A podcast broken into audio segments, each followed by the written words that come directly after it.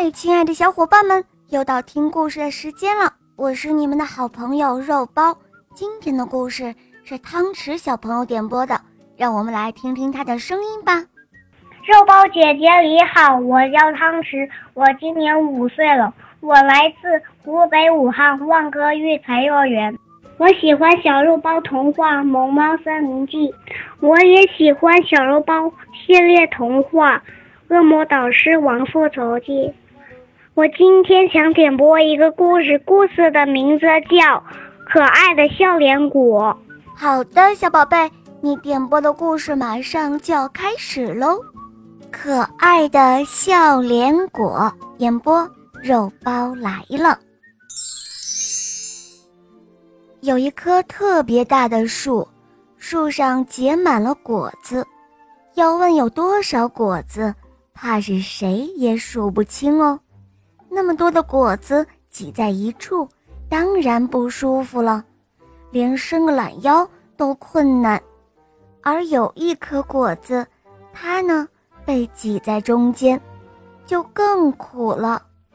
我们叫它三百二十六号果子吧，反正这棵果树上不止一千颗果子呢，三百二十六号。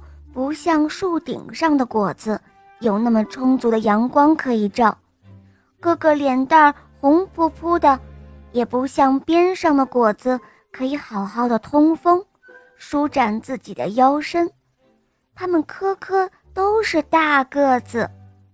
三百二十六号被挤在两颗果子之间，两边都有一点凹进去了。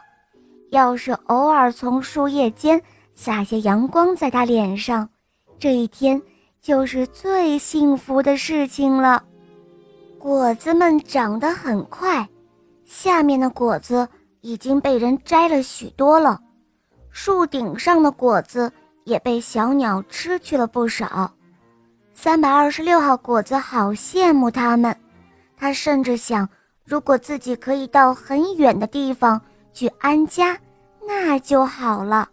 它也会长成一棵大树的，但是没有人注意到它。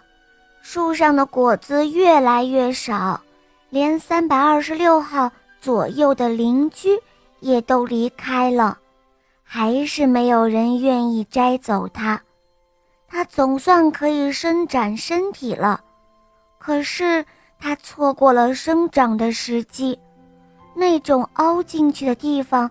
再也恢复不了了，树上连叶子也不多了，果子就只剩下三百二十六号了。他真的为自己的命运担心了起来。当秋风吹来时，三百六十二号失望的哭了，他甚至感觉到了脸上的皱纹，他觉得自己已经老了。有一只小鸟向南方飞时，掉了队。它又渴又饿，在这棵树上休息。终于发现了三百二十六号，这颗果子激动的心都要跳出来了。哇！吃我吧，吃我吧！果子在心里喊着。它也看到了小鸟眼中的渴望，它闭上了眼睛。今天，就要被小鸟吃到肚子里，然后到南方的某个地方去安家了。哇，看啊，多好的果子呀！这个声音细细的、软软的，好听极了，但是吓跑了鸟儿。一个女孩和一个男孩站在树下。说话的是小女孩，那个男孩向女孩手指的方向看过去，三百二十六号果子。男孩说道：“呃，是的，真的很好看，是个奇特的果子，我们需要它。”于是女孩踩着男孩的肩膀，摘下了三百二十六号果子。果子不知道自己的命运，但是这种在女孩的手里的感觉很舒服、温暖。柔软。果子做梦都没有想到自己成了模特。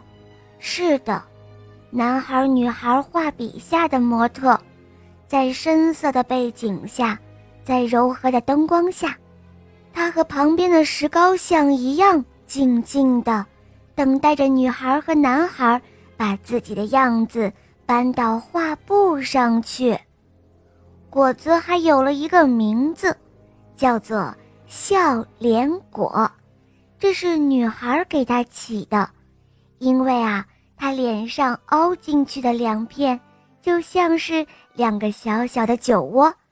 只是有时候果子还在想，到底自己还有没有机会变成树呢？哈哈，亲爱的小伙伴，这个故事告诉我们。不到最后，永远不知道自己的结局是怎样的，所以我们一直要努力改变自己，为自己创造更多更好的机会。小朋友，你明白了吗？好了，宝贝们，今天的故事肉包就讲到这儿了。汤匙小朋友点播的故事可爱吗？嗯，你也可以找肉包来点播故事哦。可以通过微信公众号搜索“肉包来了”，在那儿可以给我留言，也可以通过喜马拉雅搜索“小肉包童话”。我的同学是夜天使，有三十六集，非常好听哦，小伙伴们赶快搜索收听吧。好啦，汤匙小宝贝，我们一起跟小朋友们说再见吧，好吗？小朋友们再见了。嗯，小伙伴们，我们明天再见哦，么么哒。